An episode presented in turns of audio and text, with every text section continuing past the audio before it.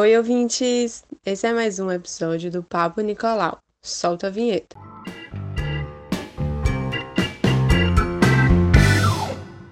Oi, gente, boa noite. Meu nome é Mariana Baraúna, sou ligante aqui da Lagob e sejam muito bem-vindos ao nosso podcast.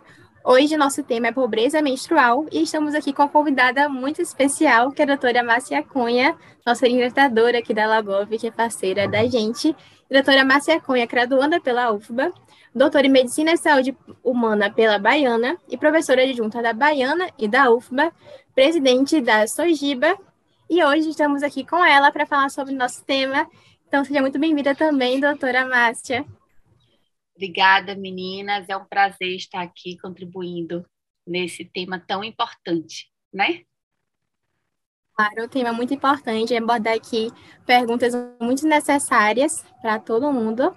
E também estamos aqui com Giovana, ligante também da Lagov. Oi, pessoal, boa noite. É um prazer estar aqui com vocês em mais um episódio do, do nosso podcast. E para que a gente já começar, eu tenho uma pergunta aqui para a senhora. Porque a menstruação ainda é um tabu e existe uma dificuldade tão grande na sociedade de se normalizar.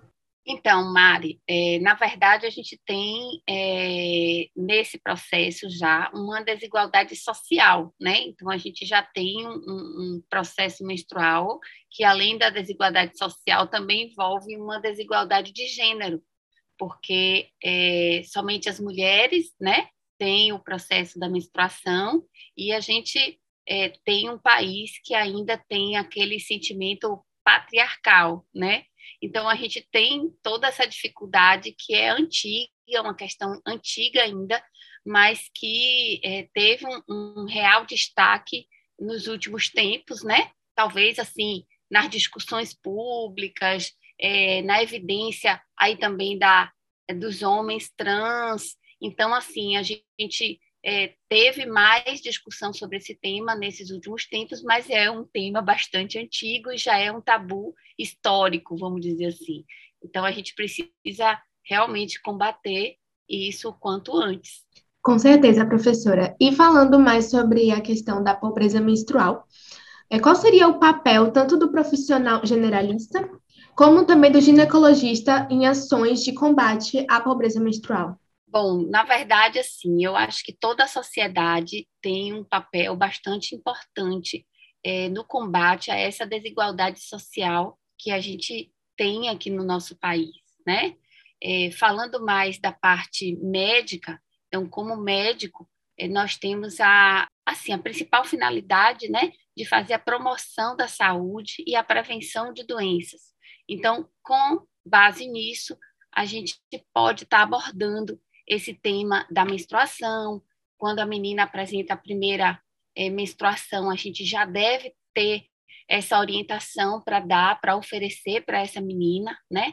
E eu particularmente gosto até que a menina compareça à consulta antes de ter a menarca, né? Antes de ter a primeira menstruação, porque aí a gente já vai falar de higiene, a gente já pode identificar é, algum algum tipo de pobreza menstrual, porque a gente não se refere somente à ausência é, da, do absorvente ou da calcinha, enfim, mas é, saneamento, banheiro é, digno, né? Uma estrutura é, é, da casa digna, para que a menina tenha é, possibilidade de fazer essa higienização adequada, cuidar da sua saúde íntima de forma adequada. Então, numa consulta, a gente pode identificar isso, né? Conversando com a menina e na escola também, porque é, ela passa uma grande parte do tempo na escola.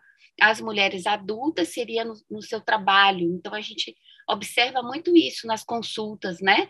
As mulheres reclamam que o banheiro não é bem higienizado e que ela evita usar o banheiro, é, seja do trabalho, seja da escola, por uma falta de higienização do local, né? Do, do, do banheiro.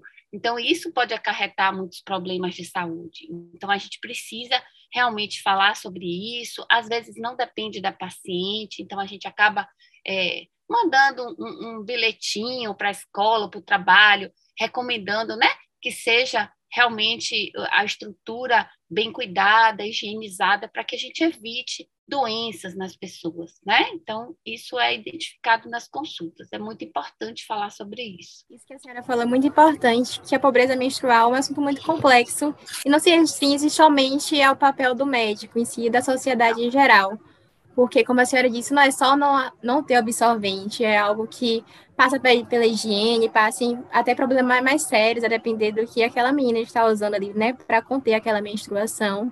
Então, é um assunto que não só o obstetra, né, o ginecologista, o GEO aí tem que saber, mas sim o médico generalista, sim, a sociedade em geral tem que ter conhecimento, porque é algo que a gente tem que ter em mente que acontece na nossa sociedade. E a gente tem que estar combatendo mesmo. E agora, entrando para a nossa próxima pergunta, doutora, que a senhora acabou respondendo um pouquinho já, é qual a importância de da conscientização, na verdade, né, da realidade da pobreza menstrual e como abordar em uma consulta é, então, a conscientização já começa da explicação do que, que é a pobreza menstrual, né? Então, ela tem três pontos importantes. O principal, que a maioria das pessoas até acha que é, é o único, né? Que é a falta dos recursos básicos. Aí a gente engloba é, absorvente, coletores menstruais, sabonete, água, é, papel higiênico, enfim. Então, essa é a estrutura básica, esses recursos básicos que as pessoas acham que se restringe à pobreza menstrual. Mas, além disso, a gente ainda tem dois pontos importantes, que é a infraestrutura, isso que eu falei é, dos banheiros, a higienização, bem conservados, é, saneamento né, da casa, é, lixo, a coleta adequada de lixo, então, isso seria é, essa infraestrutura que é necessária, mínima, para que não haja pobreza menstrual. E o terceiro ponto é o conhecimento, que você falou agora, Mari. Então, realmente explicar, né, é, quebrar esses tabus, explicar que, que a menstruação é uma coisa normal, né, é fisiológica, é, e aí a gente quebra também os preconceitos, né, sobre o tema, que são coisas bem antigas e assim retrógradas também, né? Então a gente não pode simplesmente fechar os olhos e fingir que nada disso existe. Então, eu acho que a grande coisa aí da conscientização, que, que foi a sua pergunta, é explicar realmente, é informar as pessoas, não só as mulheres e homens trans que menstruam, mas as, todas as pessoas que tiverem acesso né, a, a uma consulta médica, é, ou, enfim, é, numa roda de conversa também pode estar falando sobre isso. Então, assim, é, é aproveitar todas essas oportunidades para esclarecer sobre esse assunto, que é um assunto tão importante, né? Então, acho que tudo começa pelo diálogo, pela informação.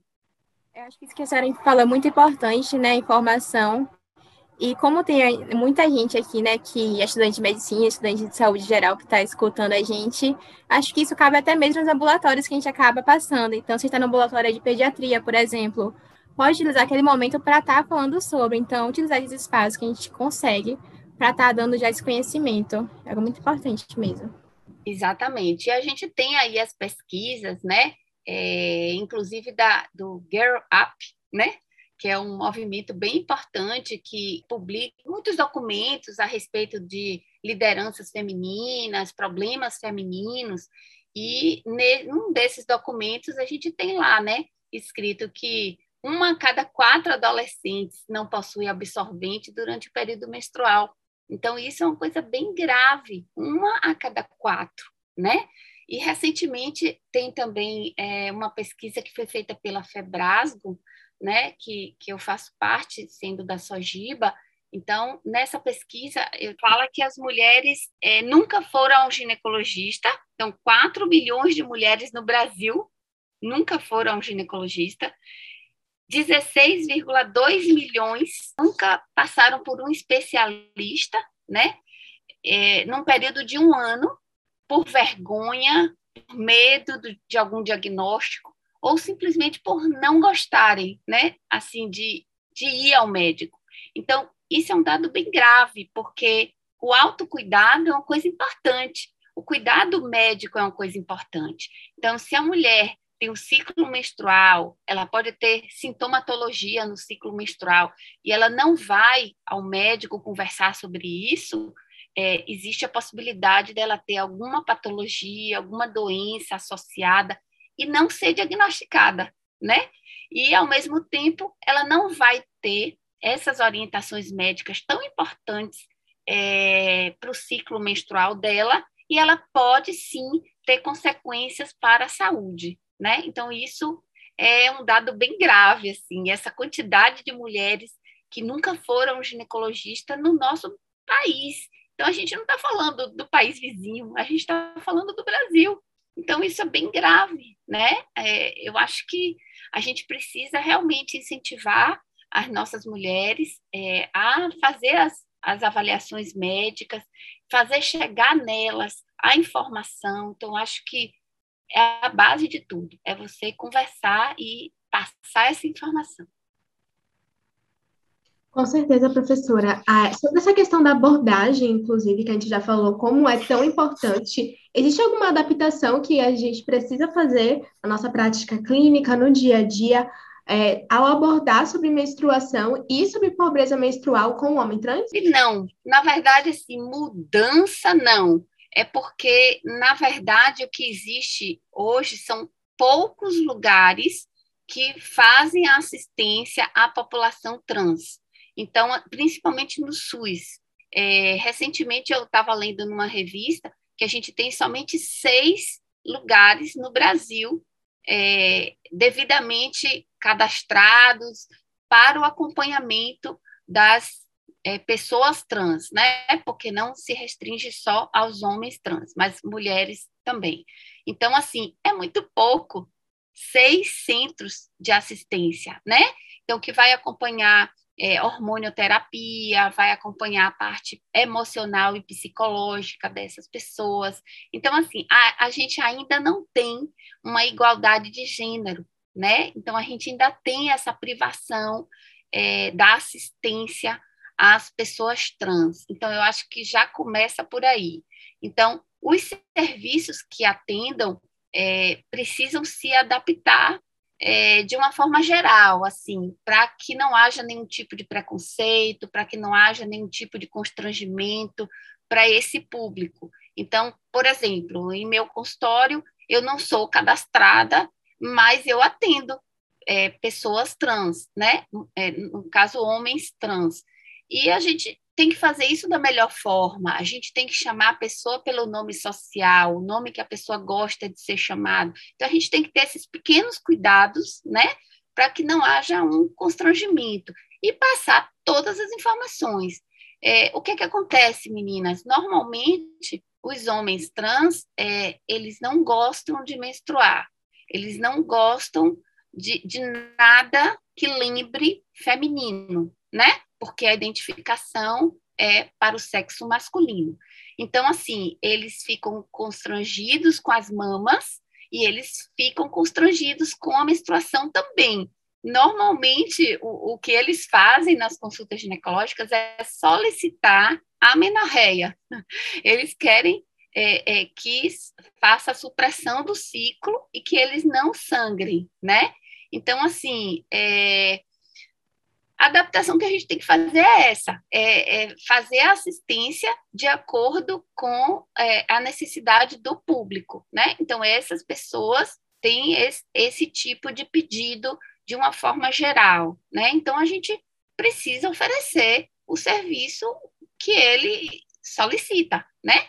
Da melhor forma possível, sem causar nenhum tipo de constrangimento. Então, o meu conselho é esse: é que atenda de uma forma é, é, delicada, de uma forma ética, né? E que evite até assim o treinamento da sua funcionária, da pessoa que está na porta, da recepcionista. Então, isso também precisa ser conversado, porque às vezes não é o médico, né? Ele pode até ser cordial e ser ético, mas a pessoa da recepção não foi. A pessoa que chamou a primeira vez para fazer o cadastro não foi uma pessoa gentil, foi uma pessoa preconceituosa, enfim. Então, é muito importante ter esse cuidado no atendimento ao público trans. Então, o conselho que eu dou é esse. Agora, a orientação é a mesma, né?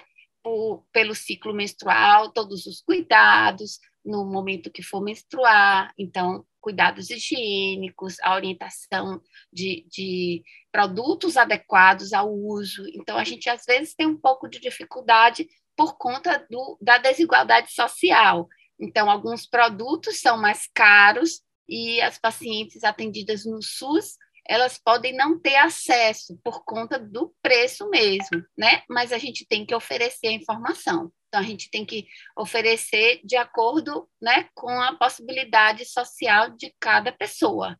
Então, vamos indicar produtos que sejam mais baratos, que ela possa ter acesso, né? Mas a garantia de água potável, de saneamento básico, isso é importante também. Então, tem essa parte da infraestrutura, né, que é bem importante a gente conversar. Professora, e eu fiquei com uma dúvida sobre os centros que a senhora comentou. Tem algum desses aqui em Salvador? Sim, a gente tem um centro aqui em Salvador que é no Hospital das Clínicas. Então, a gente tem é, um endocrinologista, uma ginecologista, psicólogo, é, é uma equipe multidisciplinar que faz a assistência e o acompanhamento da população trans. É, pela reportagem, parece que é, é o centro-oeste e a região norte que não são contemplados. As outras macro-regiões do Brasil têm um centro em cada macro-região, mas é muito pouco, né, realmente. Então, precisamos também aumentar esses centros de assistência a paciente trans pelo SUS, né? Porque daí a gente vai ter realmente um atendimento mais igualitário e mais justo, né? Porque essa população é uma população grande e precisa dessa assistência é, multidisciplinar. É interessante, doutora. Na verdade, eu acho que esse tema, né, assistência ao homem trans e a pobreza menstrual, serviria até mesmo de um novo podcast da gente, porque é muita é coisa que a gente poderia estar falando. Então, outra vez, e a próxima oportunidade, a gente fale sobre. Mas, é então, doutora, é, é falar um pouquinho mais sobre a parte prática. A senhora já vivenciou situação de pobreza menstrual em seu consultório? É algo que você vivencia novamente, é, normalmente? É comum? É, então, no consultório, menos, porque no consultório a gente atende um público mais diferenciado, né? Mas como eu também ofereço meu, minha assistência ao SUS, então, nos ambulatórios do SUS é, é mais frequente essa, essa abordagem, né? É, tanto pelas pacientes, que agora as pacientes conversam realmente, elas se sentem à vontade numa consulta ginecológica e elas acabam falando mesmo das suas dificuldades, é, das suas incertezas, das suas dúvidas, né? Então, a ideia de fazer uma boa consulta ginecológica é essa, é de deixar a paciente bem à vontade, onde ela possa expor as suas dificuldades. Então, muitas delas falam: ah, doutora, ó, nem me passe sabonete caro, porque eu não vou poder comprar, né? Eu não tenho acesso. Então, ah, doutora, é, eu moro na zona rural. Então, eu tenho pacientes que moram em zona rural. Então, como é que você vai, né? Então, você tem que orientar de acordo com a possibilidade do paciente. Então, não tem água potável, então você vai ferver a água, né? Porque a água tem que ser uma água limpa para ter a higienização adequada. Então, você vai ferver a água, você vai usar é, alguma erva do quintal para fazer um banho, para fazer uma lavagem é, é, na região íntima externa, né? Porque a gente não orienta lavagens internas. Então, a lavagem externa, em vez de usar um produto industrializado, ela pode usar uma, uma plantinha que ela tenha no quintal, enfim. Então, a gente pode estar tá orientando de acordo com a necessidade de cada paciente e a possibilidade também. Então, que não pode é não higienizar.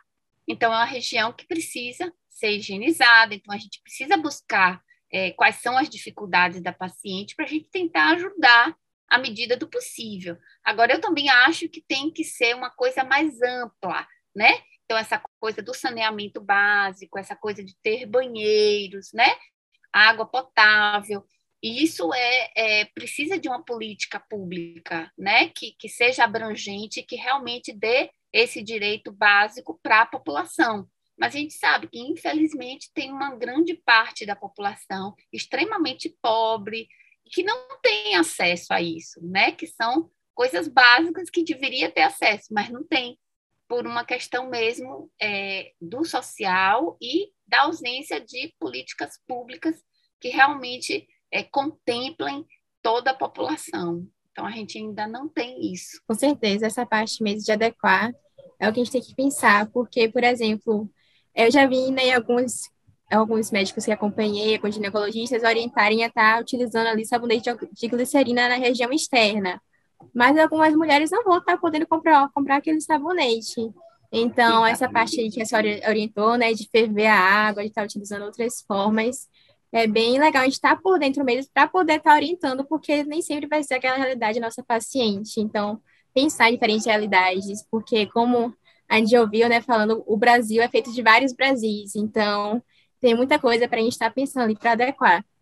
Sim, e até em relação também, Mari, aos absorventes, então, absorvente é, é, descartável, ele realmente fica com um custo muito, muito alto para a paciente, né? Então, ela sempre tem que ser orientada a buscar outros métodos, mas métodos adequados, né?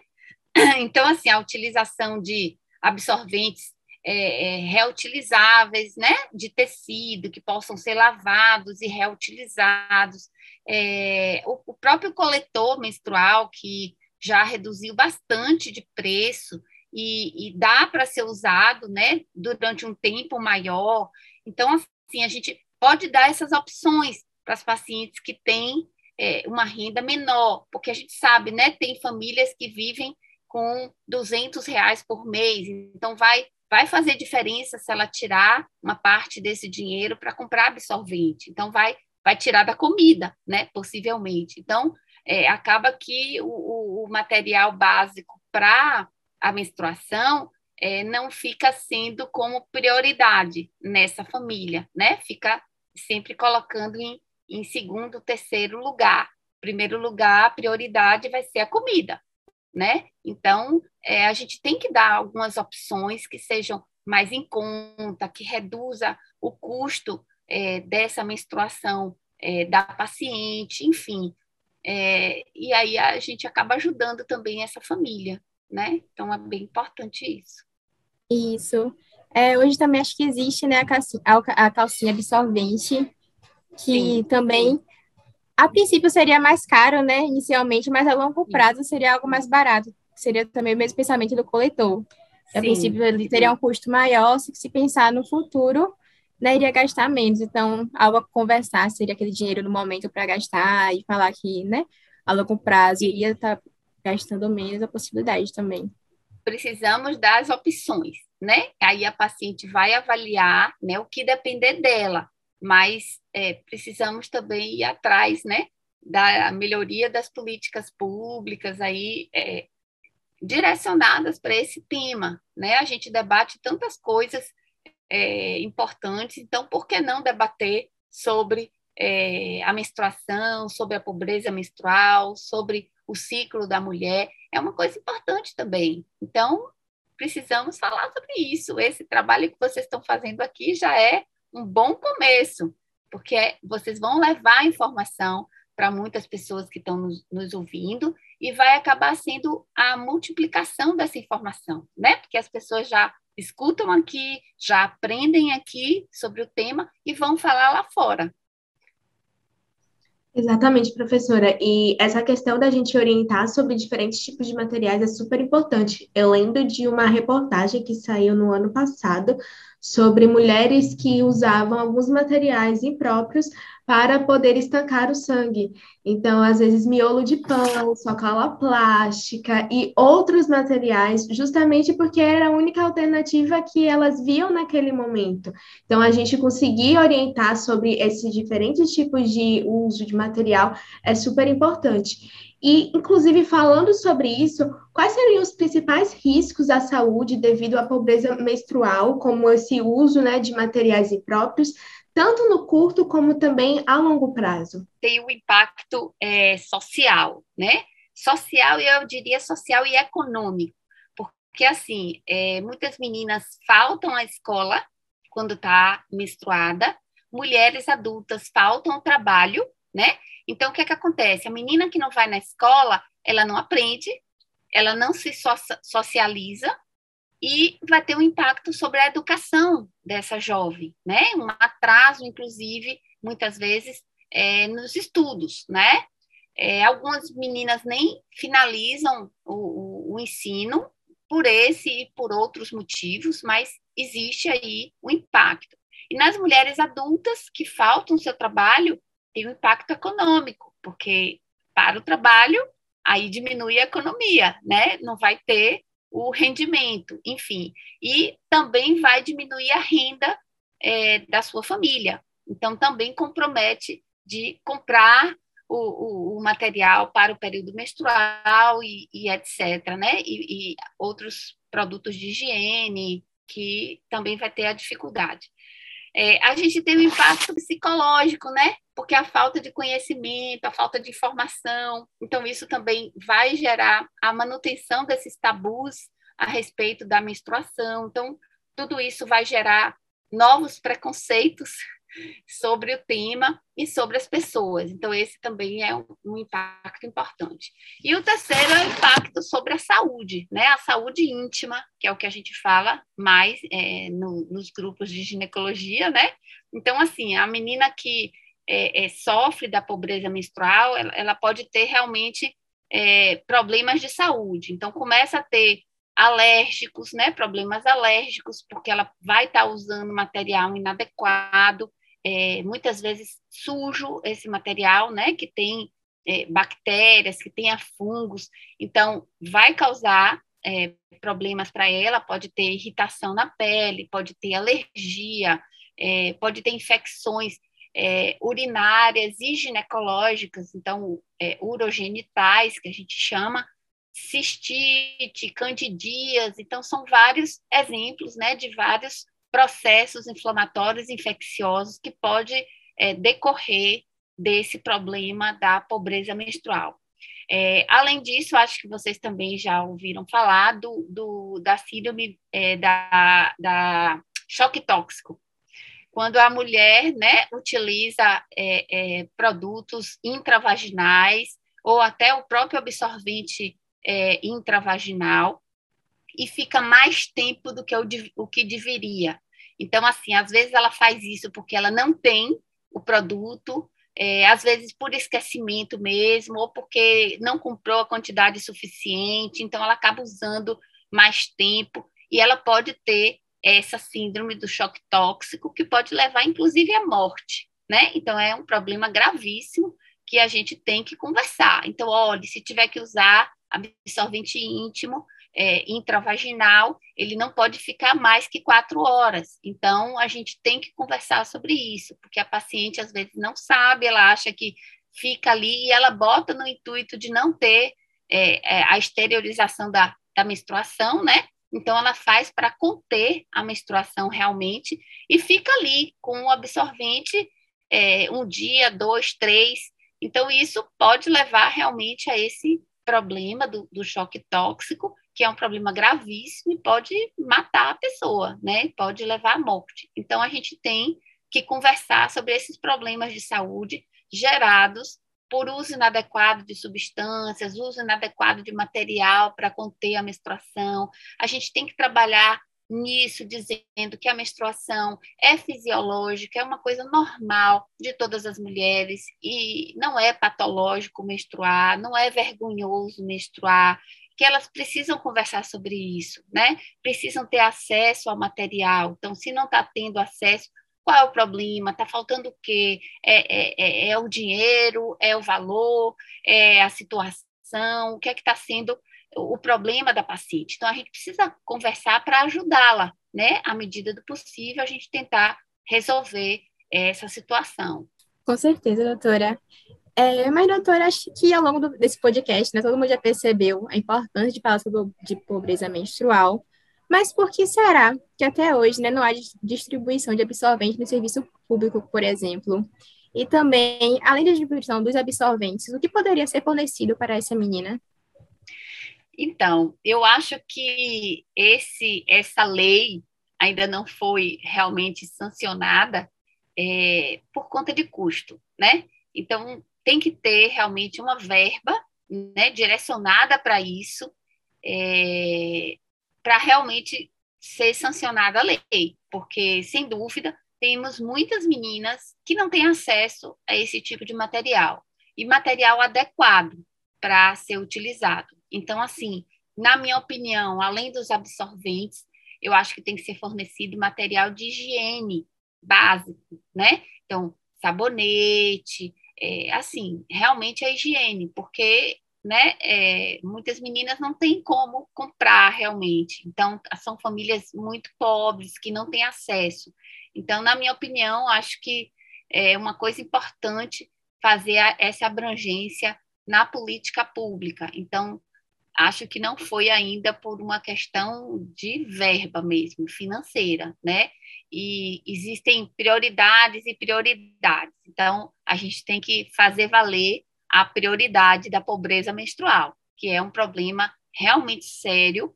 Um a cada quatro adolescentes sofre desse problema, então não é pouca gente, né? E isso falando de adolescente, a gente não está falando nem das mulheres adultas, imagine, né? E as mulheres adultas ainda dão um prejuízo maior, porque faltam trabalho, mexem com a economia do país. Então, a gente precisa fazer valer a voz, né? Levar as pessoas de direito, realmente a parte das políticas públicas, para que realmente favoreça a população com o oferecimento de materiais básicos para higiene é, íntima e higiene no período menstrual. Então, eu acho que pelo menos sabonete, pelo menos absorvente, é, medicações, a gente tem já algumas disponíveis nos postos, né, nas unidades básicas, então, desde analgésicos até é, anti-inflamatórios, que na, nas cólicas, nas dores mais fortes, mais intensas, a gente pode prescrever. Então, a parte medicamentosa, eu acho que está é, bem contemplada. Agora, a parte social não está. Né? Infelizmente, a gente ainda mora em um país com uma desigualdade social muito grande. Então, não vamos conseguir é, resolver esse problema de um dia para o outro, mas é uma coisa que já tem que ser trabalhada realmente. É um tema muito relevante, muito importante e que a gente tem que falar sobre isso. Então, multiplicar essa informação é uma coisa bem é, é, válida. Eu acho que vai levar informação para outras pessoas que precisam, né? Com certeza, professora, aquele trabalho de formiguinha, mas que também tem que ser pensado a nível de política pública, né, para a gente poder realmente ter essas transformações em longo prazo. Professora, quero agradecer muito a senhora por ter feito todas essas considerações incríveis aqui no nosso podcast.